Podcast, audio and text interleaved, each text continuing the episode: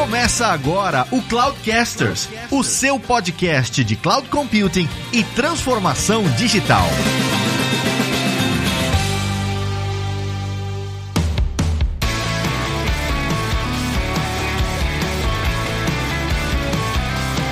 Fala pessoal, aqui é o Fabrício Sanches, estou de volta pro Podcasters depois de um merecido descanso no último episódio.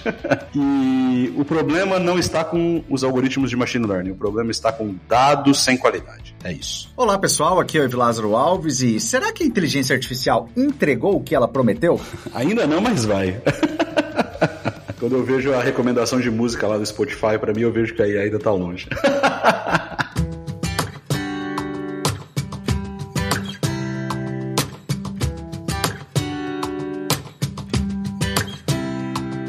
Fala pessoal, esse é mais um Cloudcasters Pautaless. O que significa isso? Significa que, por exemplo, eu e o Fabrício a gente não preparou nada, né?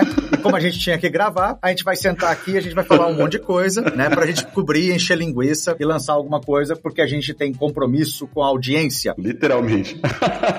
Não, brincadeira. Na verdade, a ideia do Pautaless, pra quem não ouviu o primeiro, né, episódio Pautaless, é assim, é realmente é um bate-papo. Eu e o Fabrício a gente vai chegar e vai comentar alguns assuntos, a, a falar de algumas coisas que aconteceram recentemente e compartilhar um pouco do nosso dia a dia aqui com, com os projetos, voltados aí para nossa carreira de arquiteto, né, para arquiteto de nuvem e tudo mais. Então é meio que assim, a gente ainda não tem uma cadência muito específica para o Pautaless, mas de vez em quando a gente sempre vai fazer alguma coisa nesse sentido. E para abrir esse episódio, Fabrício, eu queria dizer que, assim, cara, eu tô muito, mas muito, mas muito impressionado com a série da Amazon Rings of Power.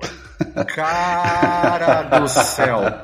Os bilhões de reais ali que os caras investiram tá valendo a pena. Cara, up and take my money. Se eles precisarem de dinheiro emprestado pra terminar, eu empresto. Cara, que série foda, cara. Tipo, os detalhes, é, é tudo. Como é uma série, tem mais tempo pra poder aprofundar na história, de... Pois é, os personagens, né? né? De dar mais detalhes, né? Porque era uma crítica dos filmes que eu acho injusta. Uma crítica dos filmes do, do Senhor dos Anéis, diga-se passagem do Hobbit. Ah, mas tal, não sei o que, não deu tempo. Manolo, são três livros do tamanho do mundo. Quem leu Tolkien sabe o nível de detalhe que o cara entra. Os filmes terem três horas cortando coisa, imagina se não cortasse, né? Tava passando até hoje. É, no caso do Senhor dos Anéis eu concordo, mas no caso do Hobbit foi o contrário, né? Porque o Sim, Hobbit é um livro sim. só que ele fez três filmes e ficou uma bosta porque ele começou a encher muita linguiça ali, né? Exato, caberiam dois, né? Dois filmes estariam de bom tamanho. Concordo. Não, o Hobbit eu concordo. É, pois é. Ou um filme de duas horas e meia, talvez, mas enfim. Sim. Mas voltando pra série, eu concordo mil por cento, cara. Eu, assim. Cara, o que, que é aquilo? É, é muito foda, todos os efeitos, os ambientes que os caras. Cara, a hora que eu vi Casa Doom, cara, que, que eles entram naquele universo, porque aí você, você somente automaticamente te leva de volta pra Senhor dos Anéis quando o Gimli entra na tumba lá e tá a tumba do Balin, cara. Você fala, caraca, bicho, tudo se conecta. É muito foda. Eles não têm a licença, né, do Senhor dos Anéis, eles têm licença dos apêndices, mas eles estão conseguindo amarrar, cara, de uma maneira inacreditável tudo. Eu tô achando impressionante, cara. Ah, cara, pra mim uma das coisas mais impressionantes assim que tem, falando essa questão até mesmo dos anões, é você lembrar quando tem a, a batalha dos Sete Helms lá do, do, do Hobbit, né? Uhum. O primo do Thorin gritar, né? Son of Durin. É, sim, é muito foda, cara. Pô, e aí de repente você vê o Durin, né? Lá, falando, o que que é esse cara? É o Durin, pô. E aí quando ele pega e fala assim, não, porque aqui nessa montanha, que montanha que é aquela? Ah, mano, é, é muito... É, é muito foda, é muito foda, cara. Assim, cara, nota 10, assim, eu tava, obviamente, com uma expectativa muito grande com a série, mas não tá decepcionando em nada. E assim, por que, que a expectativa era alta? Porque, assim, cara, Senhor dos Anéis, mesmo há 20 anos atrás, foi um. É, setou uma barra altíssima, né? Você toma barra alta e qualquer coisa que você vai mexer nisso, cara, vai gerar uma, uma expectativa. Mas assim, cara, trabalho impecável, não tenho o que dizer. É, eu concordo 100%, cara. Até eu tava bem, bem cético, assim, em relação a Galadriel, né? Puta, você substituir a Kate Blanchett não é fácil, né, cara? Mas, cara, eu acho que a menina tá entregando super bem, cara. Super bem, assim. Mano, eu não sabia que a Galadriel era uma anarquista daquela, não, mano. Vai dar spoiler, Cacilda.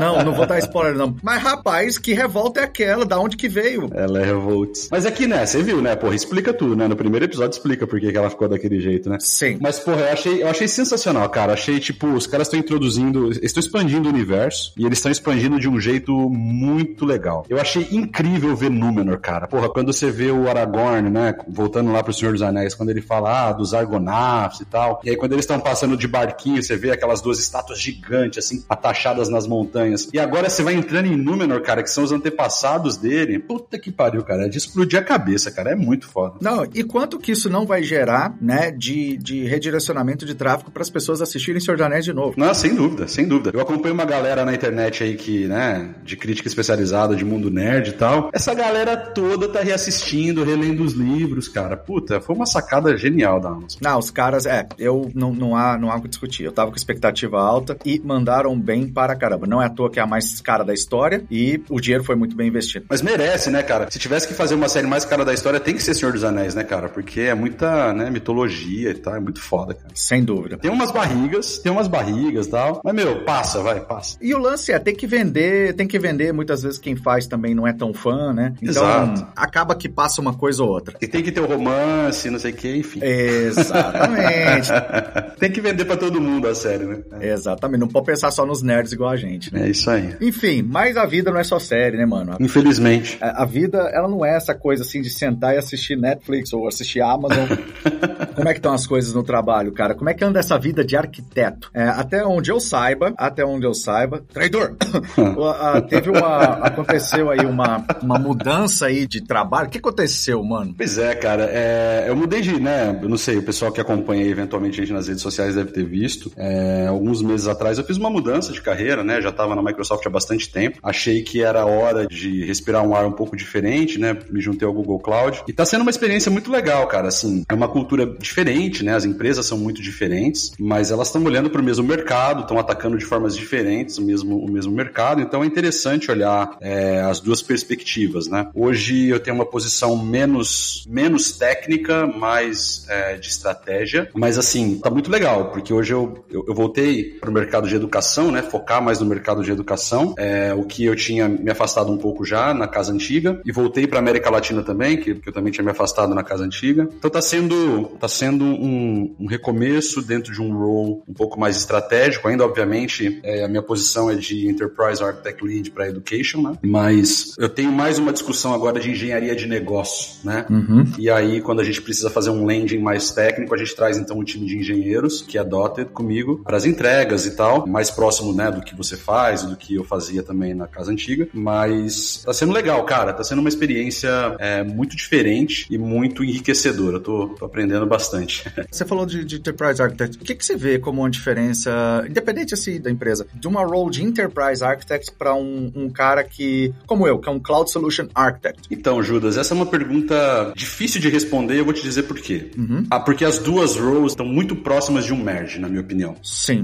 Antigamente existia o role do Enterprise Architect, que era aquele cara que só falava de negócio, né? Então, sei lá, a empresa X quer desenvolver um novo revenue stream. Puta, agora eu quero entrar no mercado do API Economy. Né? E eu sou uma empresa que vende alimentos. Como é que eu faço isso? Então, o Enterprise Architect, ele, ele ia muito ali explorando, utilizando frameworks e tudo mais para isso, né? Ele ia explorando com as áreas de negócio, interfaceando com as áreas técnicas, entendendo o que, que é possível, eventuais caminhos, e ajudava essa empresa a construir um business que aterrizava muito bem na parte técnica. Esse era o trabalho do Enterprise Architect, porque na época não tinha esse papel do Cloud Solution Architect, né? Ou do Customer Engineer, ou como a empresa queira chamar. O problema é que, não o problema, né?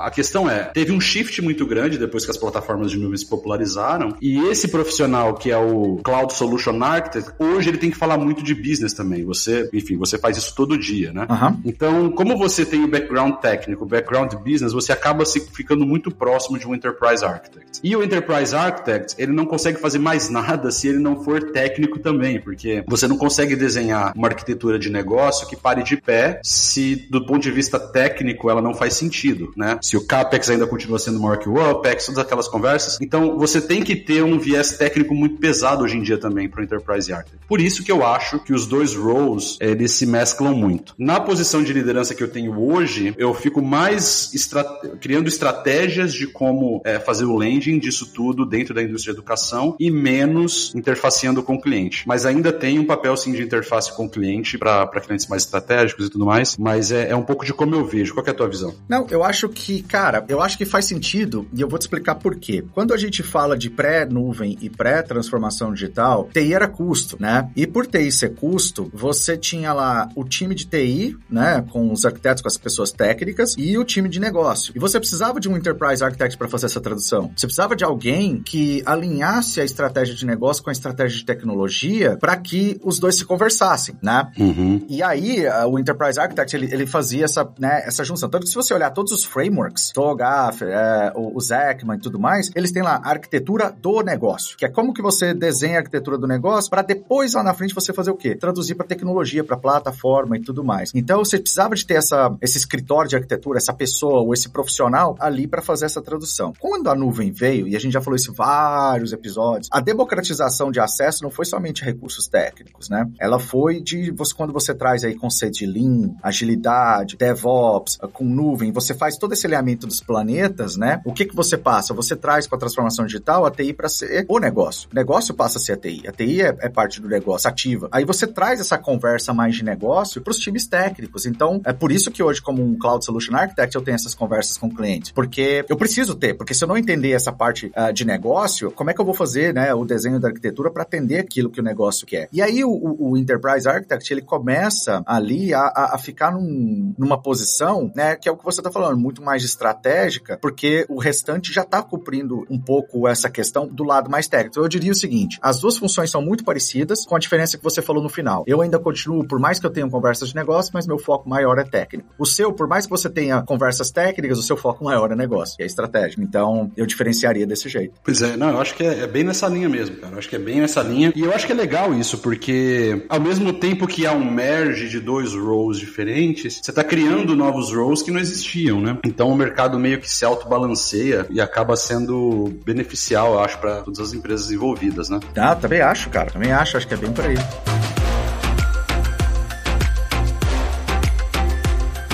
E falando nisso, Judas, eu, eu tava olhando o LinkedIn outro dia aqui e eu vi que você postou lá que você foi promovido para Principal. Parabéns, primeiro parabéns. Isso é, é, é, um fruto do seu trabalho. E eu queria que você falasse um pouquinho, cara, o que, que isso significa do ponto de vista de carreira? O que, que muda para você partir de senior para Principal? Cara, isso significa, primeiramente, que eu enganei bem meu gerente né, durante um período aí e ele acreditou e aí ele me promoveu.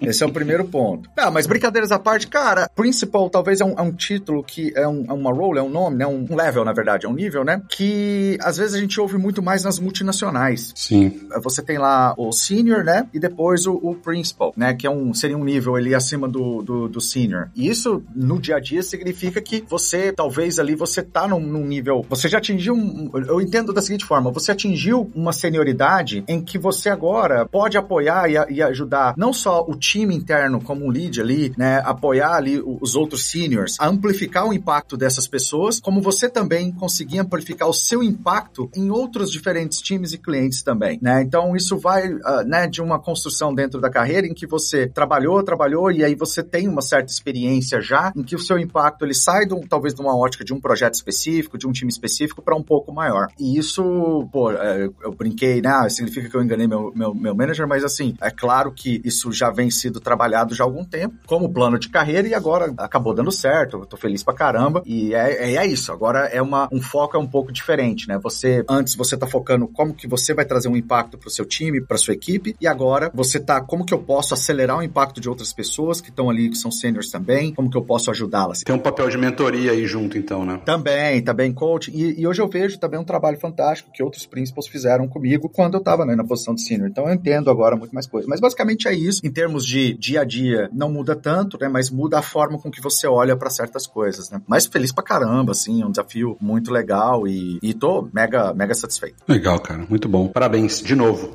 Obrigado, cara. E é nóis, cara. Guia, tamo, tamo junto.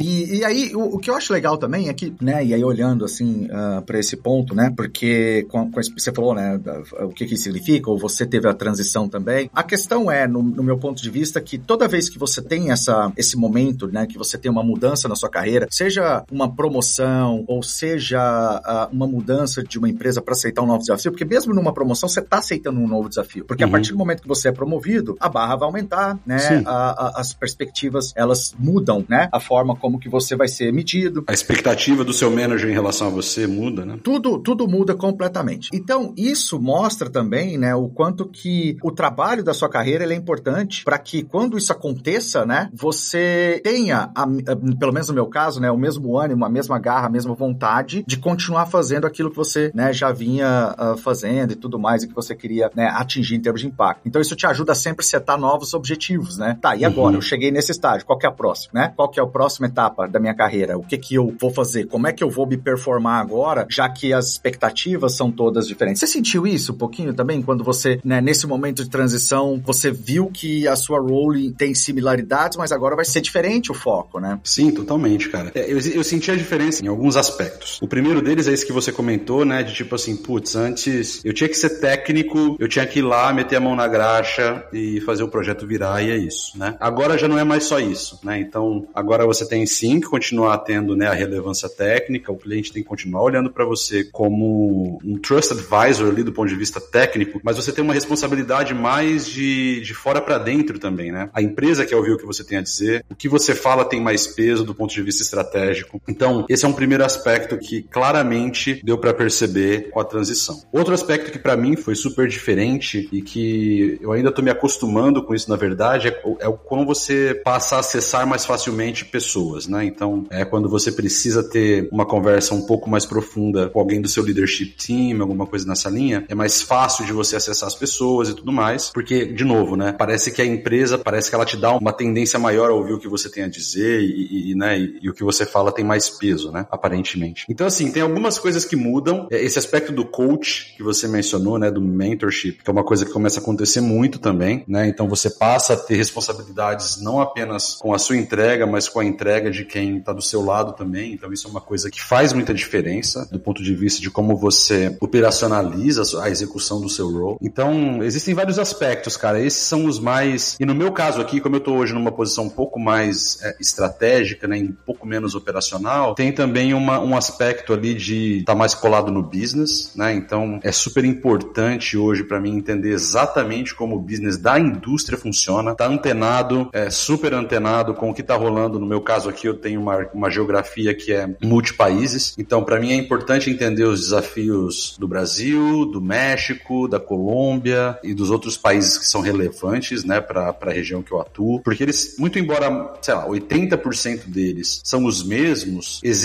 uns 20% ali que são muito específicos de cada localidade, né? Então é preciso entender, preciso estar antenado, porque a maneira como você faz o landing das estratégias que você desenha muda, né? De acordo com esses desafios e tudo mais. Exemplo prático aqui. A maneira como você trata armazenamento de dados no Brasil, na Argentina e no Chile é completamente diferente um do outro. Então, na hora de você desenhar um, um landing de uma estratégia de dados, você tem que considerar a legislação para cada país. Isso muda. E é esperado de um principal que ele entenda os desafios de cada uma dessas localidades antes de desenhar uma estratégia, por exemplo. Né? Então, coisas nessa linha, eu acho que mudaram bastante, assim, quando eu transicionei para esse novo modelo. Ah, eu entendo. E eu vivo essa realidade hoje também com empresas globais, né? Então, isso que você falou é muito verdade, né? Quando você está tá lidando aí com empresas que elas têm operações globais, obviamente, detalhes específicos de cada região, eles são extremamente fundamentais para que você né, traga, seja para o desenho da estratégia ou para o desenho técnico da arquitetura também, porque em algum momento você vai ter que implementar aquilo, né? Então aí é onde há aí a tradução, né, do que a estratégia desenhou para o que a plataforma executa, né, para a operação, né? Como que pode ser legal. Exatamente.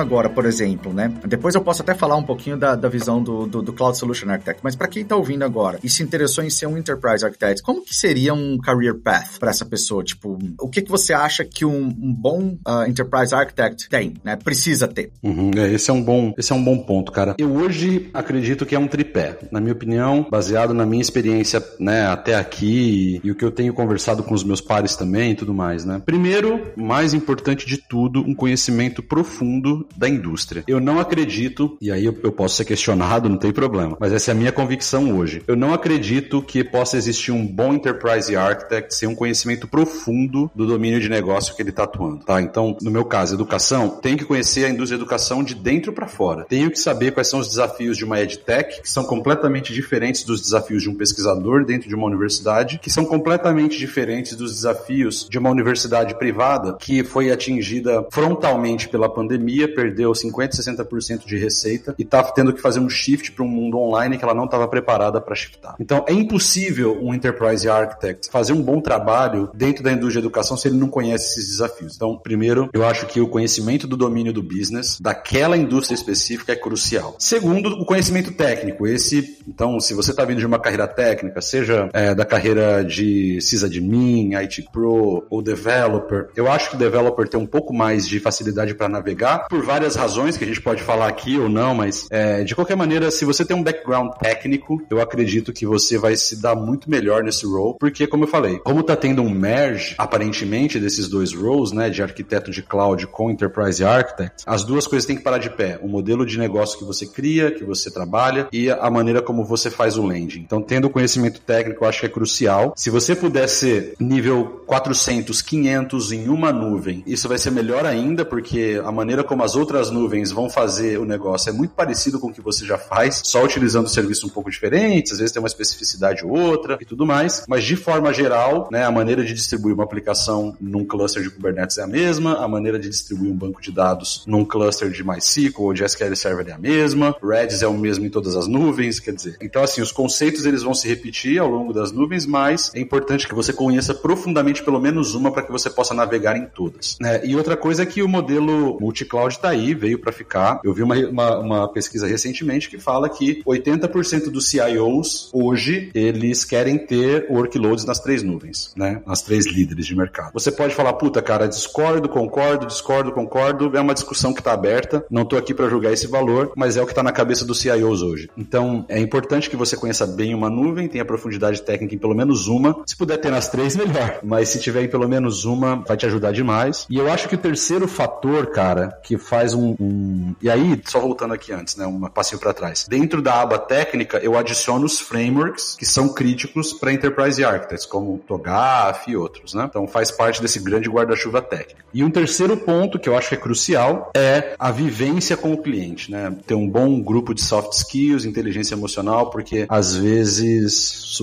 às vezes, né? É super comum você bater de frente com eventualmente alguma ideia diferente que o cliente tem dentro da casa dele. Você tá vendo que o que ele tá te propondo, que ele tá tentando construir algo que não para de pé e você às vezes precisa fazer um pushback, mas você tem que saber como fazer esse pushback, tem que saber quem envolver, como envolver. Então, eu acho que essa tríade, conhecimento da indústria, conhecimento técnico, incluindo os frameworks que são críticos aí para esse universo de enterprise architecture e um bom grupo de soft skills. Eu acho que esses três elementos precisam estar bem maduros para você falar, cara, eu acho que eu tô apto a ser um enterprise architect. Essa é a minha visão, assim, concorda? Não, eu concordo. Eu acho que de tudo que você falou, o que é mais crítico para mim, na minha opinião, é conhecimento do domínio de negócio, porque eu vejo que, pelo menos a maioria dos enterprise architects que eu conheci na minha vida, eles vieram da área técnica para se tornarem enterprise architects. Eu confesso que pessoalmente eu nunca vi um movimento contrário, né, de uma pessoa que era da área de negócios, que não tem um background técnico, se tornar um enterprise architect. Não vi, não tô, não tô dizendo que não tem, uhum, uh, uhum. eu não conheço todos os enterprise architects do mundo, mas se eu fosse dizer que o caminho mais comum seria esse. E muitas vezes esses profissionais eles não têm muita chance, né, de ter um, um conhecimento muito profundo de um determinado domínio de negócio, principalmente se são profissionais que vêm é, de várias empresas, né, que talvez não, não tiveram a oportunidade de trabalhar, por exemplo, veio de consultoria, você trabalha em várias, em várias indústrias, né? Sim. E às vezes não tanto por muito tempo. E a natureza, não é, não é certo ou errado, mas é a natureza. Então adquirir essa, por exemplo, eu na minha carreira atuei em muito projeto de consultoria, de desenvolvimento, de processo de desenvolvimento e tudo mais para bancos. Mas isso não necessariamente me torna um especialista na indústria de finance, porque eram projetos extremamente específicos ali. Então, talvez buscar aí é, esse conhecimento do domínio, né, em pós-graduações, em MBAs, pode ajudar muito nesses profissionais, porque, por exemplo, hoje você tem pós-graduações específicas para fintechs, específicas para a área de educação, né? Então, assim, selecionar a área que você quer e que você gostaria de atuar na indústria. No seu caso, pela sua história de carreira, a, a área educacional faz parte da sua vida desde que você começou. Então, tipo assim, Sim. você deu aula, você foi professor, você trabalhou com projetos e soluções para a educação. Então, foi meio que um processo natural. Mas eu acho que esse é o primeiro ponto mais crítico. Uma vez conversando aí com o nosso amigo Valdemir Cambiut, que também já foi um Enterprise Architect, foi uma das coisas que ele mais mencionou, né? Dos bons, dos bons. E dos bons, dos bons, né?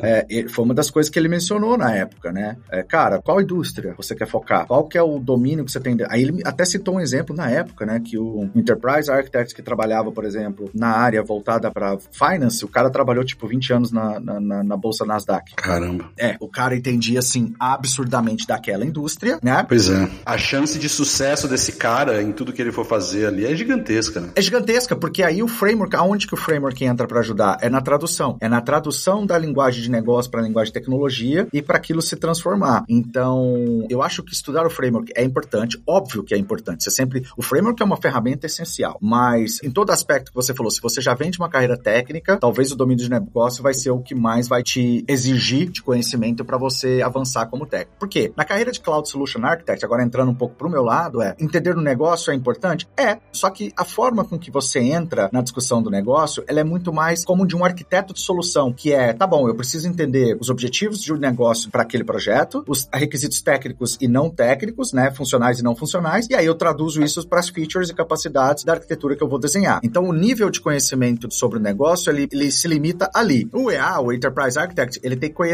o business, o mercado daquele negócio. Não é só assim, o que, que você entende de finance? Não é para um banco específico, é o que, que você entende do mercado de finance e como que você está atuando nesse mercado, como é que esse mercado está indo. Então, é uma carreira para mim, assim, que eu acho muito interessante. Eu já falei isso em outros episódios do Cloudcasters e eu, eu repito aqui, se você quer um dia ser um CTO, cara, você tem que passar por ser um Enterprise Architect, porque para mim é aonde você vai conseguir finalizar todos os skills que você precisa para você poder ser um bom CTO e traduzir isso para estratégia de tecnologia, né? É, eu, eu concordo muito, cara. E, e, e, falando com CTOs, né, pô, a gente, eu interajo com CTOs direto. É, a semana passada mesmo a gente tava com vários deles ali num evento que a gente fez, mas os desafios dos caras são os mesmos, né? É por isso que a conversa flui tão bem com os Enterprise Architects, porque é, o cara chega e fala assim, caraca, eu preciso me transformar. Mas não é transformar simplesmente. Tem uma confusão, né? A gente já falou disso em outros episódios, mas, ah, puta, tô me transformando digitalmente, tô levando minhas máquinas pra nuvem, né? Porra, não, não é disso que a gente tá falando. Você pode se transformar digitalmente on-prem. O problema é que vai ser muito mais difícil, muito mais custoso, você não vai querer fazer isso. Então a nuvem vai ser um caminho natural para você. Mas transformar digitalmente é muito mais do que a tecnologia, né? Transformar digitalmente começa primeiro em transformar a mentalidade para entender que novos modelos de negócio são possíveis e a partir daí construir, né? E aí é o que a gente chama de engenharia de negócio mesmo, construir esses novos negócios, né? Então, a gente falou,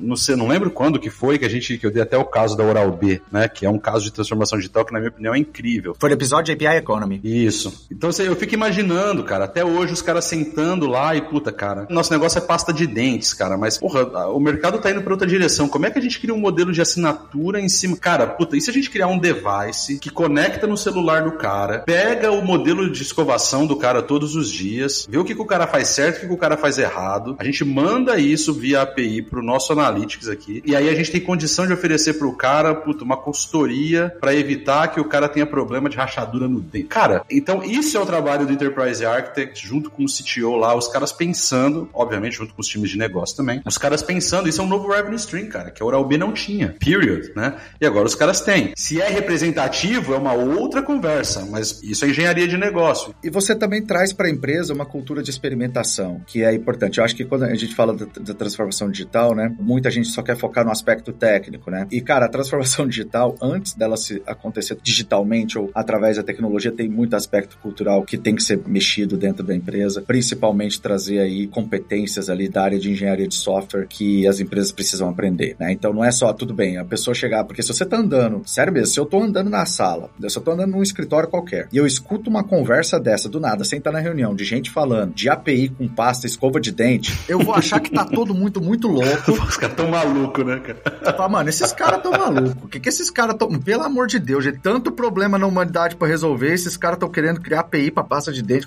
Não, tá errado, né? Mas é óbvio, fora de contexto. E assim, cara, é que esse new revenue stream, mesmo ele talvez não sendo relevante, toda a estrutura que foi criada para ele pode ser a porta de entrada para algo no futuro que vai ser o big boom, o grande boom da empresa para ela simplesmente ser pioneira num outro mercado, que, que hoje ele não existe, né? Um, um, novo, um novo business que hoje ele não existe. Cara, isso é legal pra caramba e dá pra gente, obviamente, né, viajar isso absurdamente. Mas eu queria, uh, talvez, a gente uh, conectar, assim, com outros, né, assuntos, assim, que são relacionados a essa questão da transformação digital, não focar tanto aí nas roles, né, do Enterprise Architect ou do CSA, que para mim é o seguinte, eu falo isso direto, né, transformação digital, ah, beleza. Cara, o digital não tá ali à toa, né? Se tem um nome digital é porque né, tem alguma coisa. E eu sempre bato nessa tecla que toda empresa hoje é uma empresa de software, porque o negócio dela acontece através do software agora, que é remover essa fricção não, A gente falou disso em API Economy também. E aí, como é que a gente acelera essa nova forma de pensar para as empresas tradicionais, que é a forma de pensar como software, né? Que é trazer conceitos de Lean, de agilidade, DevOps, de cultura de experimentação, de melhoria contínua. O que, que para você hoje é importante em termos de né, estratégia para acelerar isso nas empresas, para que elas consigam de fato se transformar digitalmente? Judas, essa é uma pergunta difícil de responder porque a resposta dela não é direta. Não é, não é direta, mas uma coisa eu posso te falar, que é não é criando um departamento só de inovação e falando, olha, temos um departamento de inovação, estamos transformando digitalmente. Mas beleza,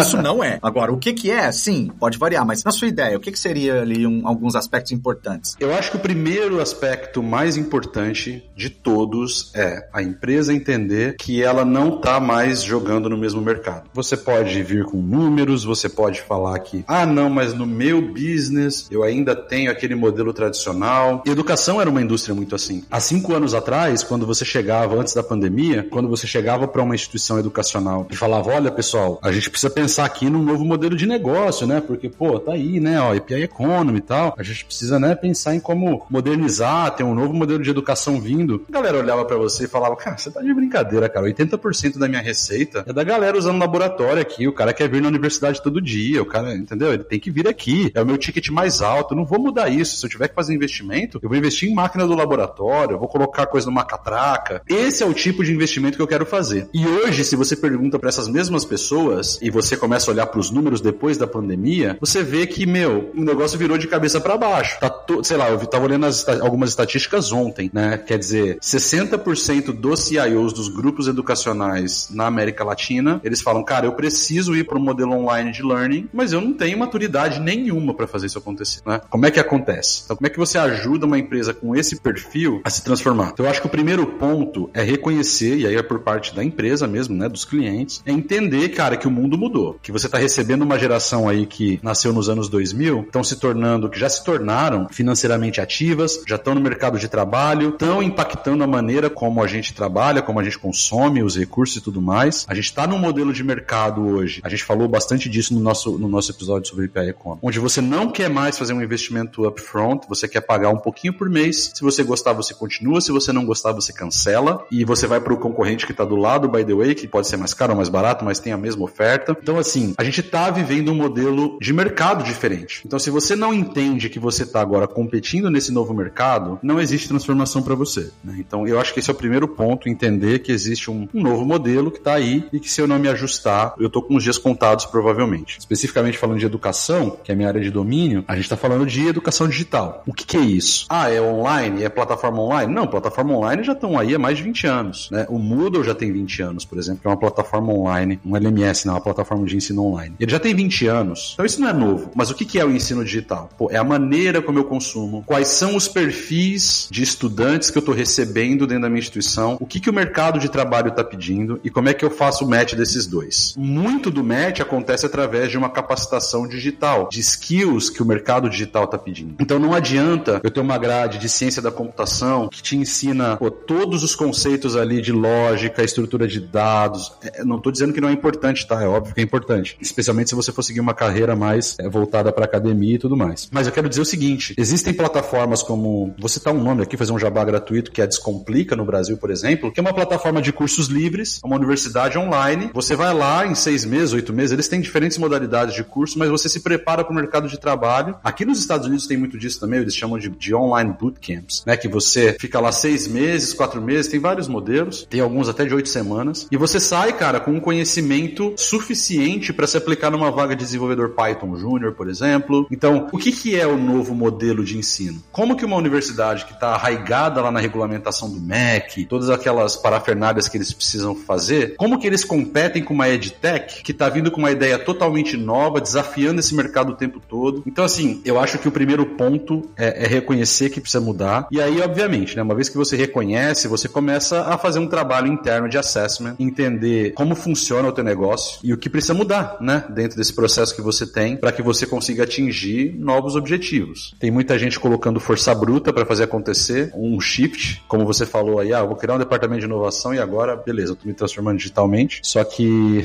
o processo do cara continua do mesmo jeito, né? O change management, o waterfall dele tá lá. Então, assim, é complexo de responder. Não, o que eu adicionaria é o seguinte, é, você tocou bem no aspecto do reconhecimento de que o mundo mudou. Isso aí concordo. A gente falou sobre isso também, não só no API Economy, como no de transformação digital, que é como que eu me preparo para a nova onda né, das pessoas economicamente ativas. Cara, quem nasceu em 2000 já tem 22 anos, cara. E o professor que está ensinando cálculo, por exemplo, tem 60 anos.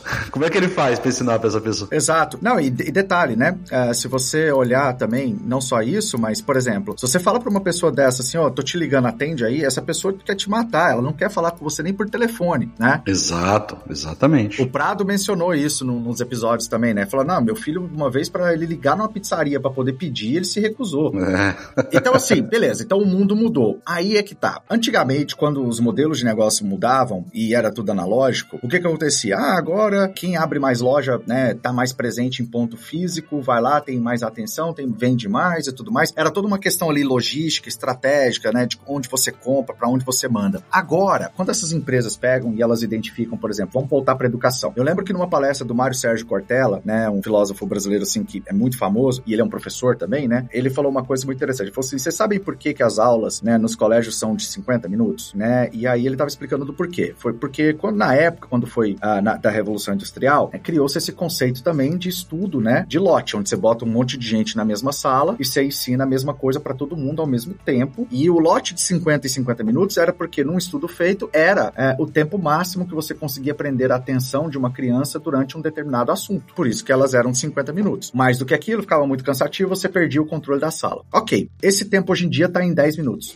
nas gerações de hoje. É. Já, estudos já mostram isso, que as gerações de a geração do Benjamin, seu filho, né, para você prender a atenção dele num tópico sem ele se cansar ou ele querer desviar o assunto é em torno de 5 minutos. Por quê? O bombardeamento de informação é tão gigantesco, né, que as pessoas têm hoje uma dificuldade disso. Então, assim, e é o que você mencionou, as, as, as escolas, o, o, a indústria da educação, ela tem que mudar na forma de ensinar, na forma de preparar o conteúdo, mas quando ela define tudo isso e ela inova, aonde que ela executa isso? É através da tecnologia. É isso. Não tem como ela simplesmente abrir mais uma escola. Quantas empresas estão escalando digitalmente? Então, assim, não é mais abrir mais escola. E aí é onde entra o segundo ponto que eu falo, que toda empresa se tornou uma empresa de software. Porque na hora que elas identificam tudo isso, tá bom, o novo padrão é esse. Então elas vão mapear e aí o Enterprise Architect vai dizer para elas, então, ó, você vai ter que criar o que? Uma plataforma online. Aí o cara fala, tá, por onde que eu começo? É, exatamente, exatamente. E ela vira uma empresa de software. Ah, naquele momento, naquele momento ela virou uma empresa de software. Gente, o que eu tô vendo ultimamente de empresas digitais comprando empresas tradicionais. Ô, Judas, a gente acabou de ver isso acontecer com um amigo nosso, que é o Paulo Silveira da Lura. Uhum. A Lura acabou de comprar a FIAP, né? Eles acabaram de fazer a fusão, é, é público, então a gente pode falar. E isso exemplifica, assim,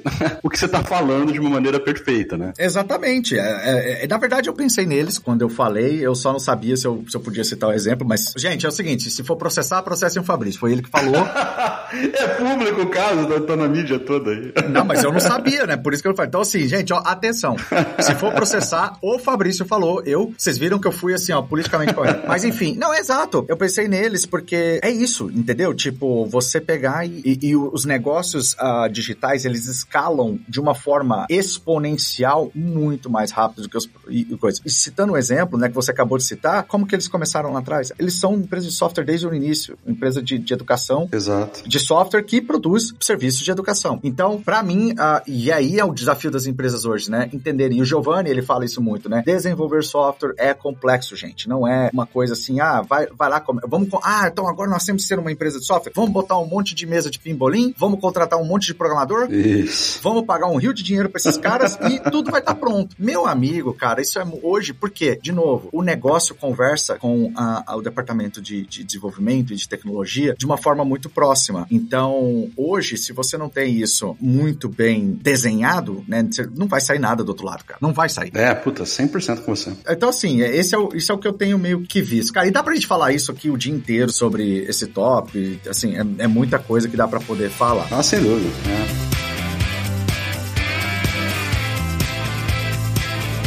Ultimamente eu tenho me dedicado muito assim ao, à construção mesmo, né, de, de, de, ofertas escaláveis. O meu time é muito focado nisso. Então, assim, eu tenho olhado muito para o mercado, entendido como é que o mercado está executando, como é que o mercado, o que, que é prioridade para o mercado hoje. Então, é, recentemente a gente até anunciou aí uma, uma oferta que foi resultado de um trabalho do meu time, que é transformar o Moodle, que é uma solução de learning já que tem os seus 20 anos aí, transformar ela no meio, no, numa, numa plataforma cloud native, né? E aí usufruir todos os benefícios que a nuvem tem para esse modelo de Cloud Native. Um trabalho de rearquitetura e, re, reengenharia é, que funcionou muito bem, né? Tem tido uma recepção bem legal. Mas assim, o ponto é, esse é um outro aspecto também. Eu acho que esse é um papel que os provedores de nuvem eles têm, que é, cara, como que a gente cria soluções que acelerem a transformação dos nossos clientes? Porque, cara, às vezes, de verdade, como você falou agora há pouco, é que é difícil para o cliente, por conta própria, sair do outro lado, né? Por mais que você chegue lá e fale para ele, cara, esse é o caminho, ele não é uma empresa de software, ele não é uma empresa de engenharia. Como é que ele faz, né, para construir isso? Então, eu acho que também tem os provedores de nuvem têm esse papel de acelerar a transformação dessa galera, criando soluções que escalam, criando soluções que podem ser facilmente implementadas e, obviamente, conectando-se com outras coisas que já existem dentro de casa. Né? Muito se fala sobre ah, dado, tem que compartilhar dado, dado é o novo óleo, não sei o que, blá, blá. tudo verdade, mas fazer isso é muito complexo. Cara. E é como o Giovanni fala que desenvolver software é muito complexo, ele está coberto de razão. Fazer essas plataformas, porque as pessoas veem, ah, putz, o Netflix sabe que eu quero assistir me coloca lá na cara o que eu quero assistir. Ele sabe, mas tem uma engenharia pesadíssima ali por trás. Então eu acho que é muito papel dos provedores de nuvem também ajudar nesse processo, né? E é muito do que eu tenho focado no meu trabalho recentemente aqui. Vou ser polêmico agora, porque é verdade, isso tudo que você falou é verdade. Eu vejo isso todos os dias nos projetos que eu trabalho como Cloud Solution Architect, né? Que é tipo, ok, você quer ter esses insights, mas ter esses insights significa que a qualidade do dado que você está capturando e a forma como você captura e você massageia esses dados, ela também é importante.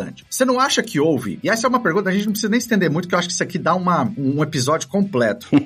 mas você não acha que houve uma superestimação da AI, entendeu? Que ela ainda não atingiu aí não só o potencial, como é, foi aquela coisa de caramba, AI vai ser isso aqui, vai ser, vai dominar, vai ser muito foda, tal, tal. E não é bem assim, né? Tipo, exceto empresas como Tesla, como a, a, a, o e-commerce da Amazon, que tá automatizando robôs e tudo mais, usando inteligência artificial, é muito mais do mesmo, né? São essas coisas aí de que a gente vê nos outros. Eu não sei, eu tenho essa percepção. O que, que você acha? É, é um outro tópico grande realmente, mas eu vou dar minha percepção. Eu acho que a AI não evolui num ritmo tão rápido, não por conta da ineficiência dos algoritmos de machine learning, que eu acho que a gente está bem evoluído com isso. Eu acho que é justamente a complexidade está no dado. Para os modelos serem efetivos, você precisa de ter dado muito bom, de muita qualidade. E não é fácil. Outro dia eu estava vendo uma palestra de um, de um pesquisador aqui nos Estados Unidos, ele falando do uso de inteligência artificial para prever se uma vacina vai funcionar não vai, né? E aí ele estava falando, olha, teoricamente seria fácil, porque você tem os dados, por exemplo, você pega a vacina da gripe, você tem os dados de vacina da gripe desde os anos 30. Você tem isso catalogado. Então você joga isso dentro do modelo de machine learning, ele vai falar, olha, essa variante da vacina que você falou, que você criou aqui, baseado olhando no passado, eu sei te falar se ela vai dar certo ou não vai. Mas não é tão simples. Por quê? Aí ele começa a falar das variáveis. Então, por exemplo, cara, a maneira como se desenvolvia o componente XPTO há 30 anos atrás é completamente da maneira como se desenvolve hoje. Então não dá para dizer que a eficiência daquele mesmo componente XPTO de hoje é a mesma de 30 anos. Então o dado de 30 anos para trás, ele tá viciando o modelo e vai fazer com que o output seja errado. Então eu acho que o grande desafio, eu acho que o AI, ele, ele continua sendo um potencial gigantesco, né? Os, os algoritmos de machine learning. Eu tenho visto casos que, putz, em educação que é realmente assustador, assim. O médico não tá pegando o diagnóstico de um câncer e o algoritmo de, de, de machine learning tá pegando, né? Com uma curacidade altíssima e quando faz lá a biópsia, realmente era, né? E o médico olhou e falou que não era. Então, assim, existem, eu acho que tá sim, se você pega alguns casos, inclusive na robótica, tá muito avançado. Mas eu acho que o grande gargalo não é o AI em si, eu acho que o gargalo tá no dado. As empresas têm muito dado, mas como nunca houve uma preocupação com a qualidade desse dado, porque você queria só medir, guardar e gerar relatório, eu acho que hoje tá, a gente está pagando preço por uma série de dados sem qualidade. Acho que hoje tem essa preocupação. Hoje a nuvem facilita muito você criar data warehouses que são eficientes e que conseguem acumular dados de uma maneira mais eficiente, mas eu acho que a gente vai demorar ainda uns 5, 6 aninhos para a gente começar a ver uma eficiência maior dos algoritmos de AI, porque os dados vão estar tá melhores daqui para frente. Então, acho que é mais ou menos nessa linha. Faz sentido? Não, faz total sentido, mas eu quero muito gravar um episódio só sobre isso, cara, porque eu quero trazer e eu quero falar mal de AI e eu quero ver, eu quero deixar, eu quero jogar as bombas e ver todo mundo se pegar e, e dar porrada. Esse é o seu papel, né, Ajuda? Gerar polêmica. é, mas é isso. Muito bom. Cara, sempre bom falar contigo, viu? Cara, sempre bom e acho que é isso daí, mais um pautaless que a gente conseguiu entregar, muito bom. Mais uma vez, parabéns aí pelo movimento na carreira e para todo mundo aí que teve a paciência de ouvir a gente até agora, o nosso obrigado e até a próxima. Valeu, pessoal, até a próxima. Tchau, tchau.